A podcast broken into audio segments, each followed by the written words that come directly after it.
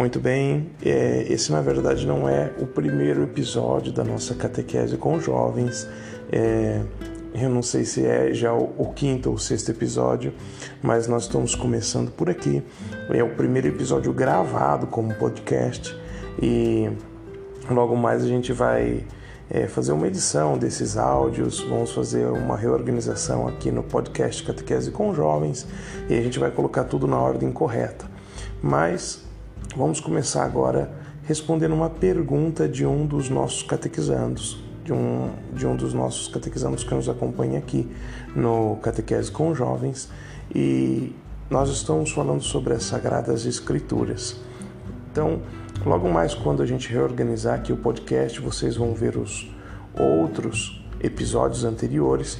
Nós estamos falando sobre as Sagradas Escrituras, sobre a importância das Sagradas Escrituras na nossa vida de fé e estamos respondendo algumas perguntas dos nossos catequizandos. É, e a pergunta que eu recebi aqui foi a pergunta do João Paulo. Ele pergunta assim, Frei, por que os livros da Bíblia? Eu vou fazer um resumo, né, um pouco, vou resumir um pouco a pergunta do João. Ele quer saber o seguinte: lendo o Antigo Testamento, é, aparece ali uma série de proibições. Então ele cita algumas proibições que estão no livro do Levítico como a proibição de comer carne de alguns animais, como a carne de porco. Ele fala também da proibição de cortar o cabelo de uma determinada maneira ou até mesmo de aparar a barba, a proibição de tatuar-se e etc.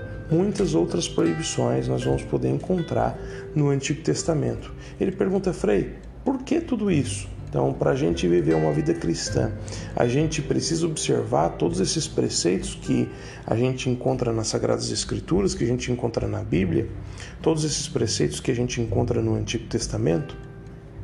E eu respondo a vocês: na verdade, não.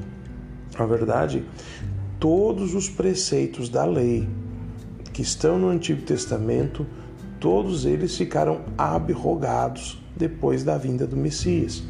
Então, é, a igreja não considera, nem toma, não toma em consideração nenhum dos preceitos da lei do Antigo Testamento. Tudo foi abrogado. O cristão ele não tem o dever de cumprir nenhum desses preceitos. E até se vocês é, se a gente for prestar atenção, quando até mesmo os dez mandamentos, os dez mandamentos eles é, são resumidos por Jesus em dois mandamentos: amar a Deus e ao próximo. E aí Jesus coloca: está toda a lei e os profetas, ou seja, toda a Sagrada Escritura, todo o Antigo Testamento, porque o Antigo Testamento, como a gente já havia explicado, o Antigo Testamento ele era chamado de Torá, Nevim, Ketuvim. Então, era a, a lei, os profetas e os outros escritos. Então, estou só relembrando porque a gente já, já viu isso em, em um dos nossos episódios anteriores. É, e Jesus, então, quando ele fala amar a Deus e ao próximo como eu vos amei, então Jesus está fazendo aqui um resumo de toda a lei do Antigo Testamento, é, de, de, todo o Antigo Testamento. Os cinco primeiros livros, que são seria a lei de Moisés, e depois os escritos proféticos e os outros escritos. É, no, Frei, então o senhor está dizendo para mim agora que a gente não precisa observar os dez mandamentos? Né? Se vocês forem ver os dez mandamentos é, da igreja hoje, eles são modificações, né? eles são muito parecidos com os Dez Mandamentos que a gente vai encontrar ali no livro do Deuteronômio, só que eles não são exatamente iguais, eles são novas formulações. E a gente tem que entender também que os Dez Mandamentos, eles são praticamente, se a gente for parar para analisar, os Dez Mandamentos, eles são praticamente é, uma lei natural. Então, é, é lei natural do homem. A gente não precisa ter fé, não precisa acreditar em um Deus, né? Para vamos analisar, só passar por cima para vocês. Precisa ter alguma lei para dizer não matarás? Né? Precisaria você participar de uma religião, você está vinculado a uma religião para saber que não é correto matar a outra pessoa, né? que a gente tem a missão de conservar a vida do outro, né? ou é, não cobiçar a mulher do próximo, né? É um mandamento que é muito bom e conserva os dentes, dizia o povo lá da minha cidadezinha, né? Então, é, mas ama teu pai e tua mãe? Será que a gente precisa ter isso por escrito? Né?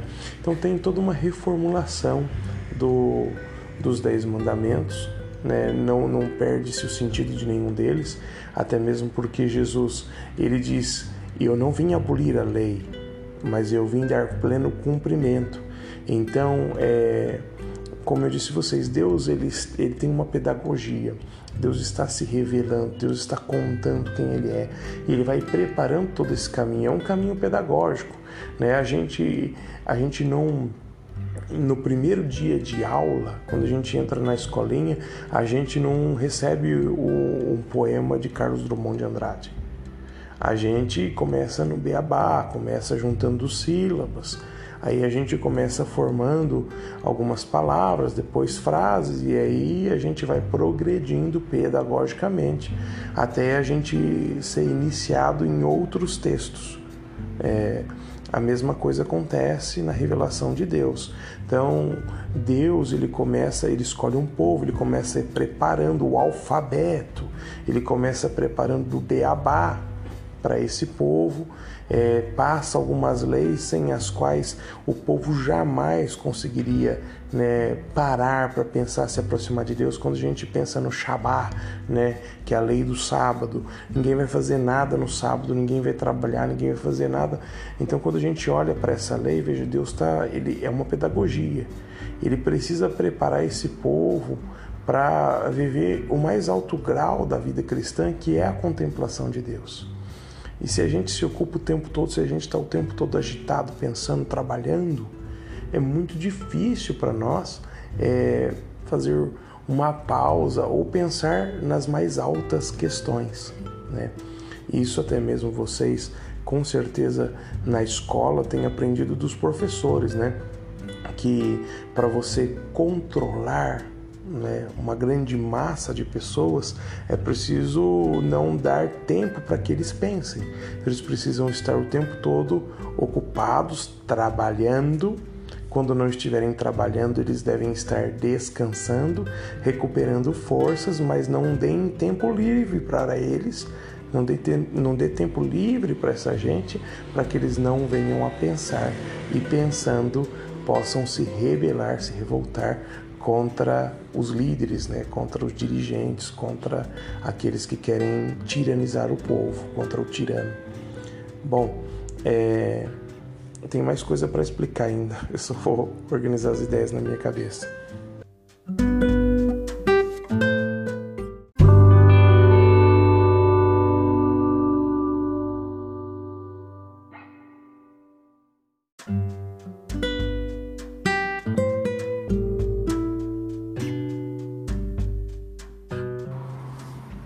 Como nós vivemos aqui num país cristão, é, de modo geral, é, a maioria das pessoas que nós encontramos ainda elas são de matriz cristã. É, nós vamos encontrar, claro, hoje cada vez um número maior de pessoas que não acreditam em nada, que não pratica nada. Vamos encontrar também um número bem maior, né? se a gente for comparar com 20, 30 anos, a gente vai encontrar um número bem maior de espíritas. Né? E, e os espíritas eles são interessantes porque dentro de espíritas a gente pode colocar as religiões de matriz afro. Né? Então a gente pode colocar Umbanda, Candomblé, Quimbanda, né? É, os espíritas cardencistas, né? aqueles é, que são mais famosos, mais reconhecidos por esse nome de espíritas, eles têm um pouco de dificuldade de aceitar que o pessoal da Umbanda, do Candomblé, eles é, também são espíritas. Mas é mais ou menos assim a divisão que a gente faz. E aí tem as religiões cristãs. As religiões cristãs são aquelas que, para ser cristão, você tem que aceitar é, a divindade de Jesus. Esse é o princípio, assim, vamos dizer, básico para que uma religião seja cristã. Então a pessoa aceita Jesus como seu divino mestre, como divino salvador, que, que é o redentor de toda a humanidade, que veio para salvar todos. E esse é um princípio básico. Jesus ele é Deus. E aceitar a Santíssima Trindade, esse é um outro princípio básico para o cristianismo como um todo. Então, a gente vai encontrar dificuldade entre algumas denominações. Então, por exemplo, quando a gente fala de testemunhas de Jeová, eles não são propriamente cristãos, porque eles não acreditam, por exemplo, na divindade de Jesus. Então Jesus não é Deus para os testemunhos de Jeová. E isso acaba colocando eles à margem do cristianismo. E os espíritas, é, embora falem de Jesus, né, eles acreditam que Jesus é um iluminado, que Jesus é, é cheio de luz, um espírito profético, libertador. Para eles Jesus não é Deus. Então também os espíritas não, não são considerados cristãos. Né? É, entre os cristãos a gente vai encontrar é, como eu disse, eles são a maioria no nosso país, é, então não é difícil a gente é, esbarrar em um amigo de escola, é, amigo da academia.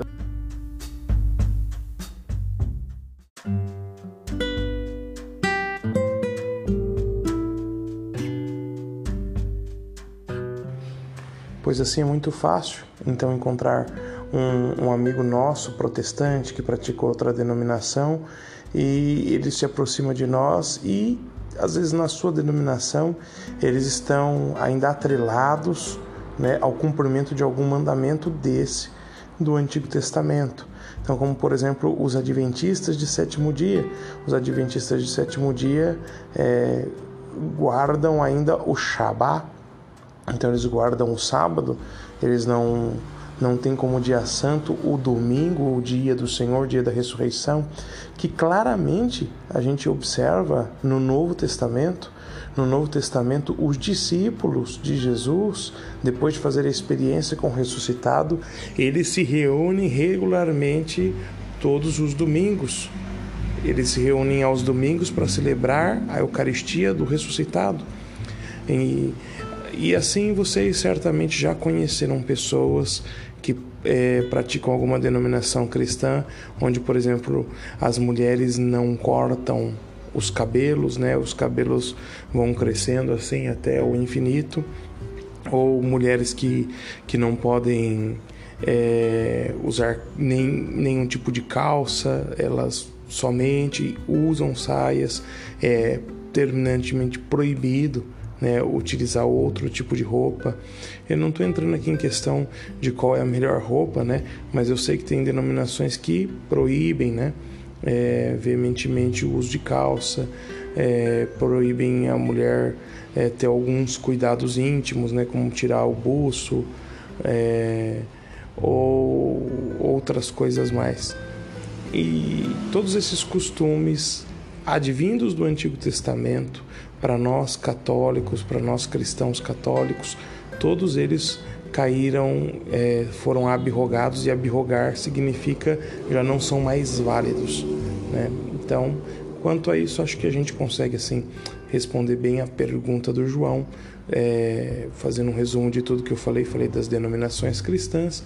É, porque foi, é importante para a gente. Falei da mudança do Antigo para o Novo Testamento.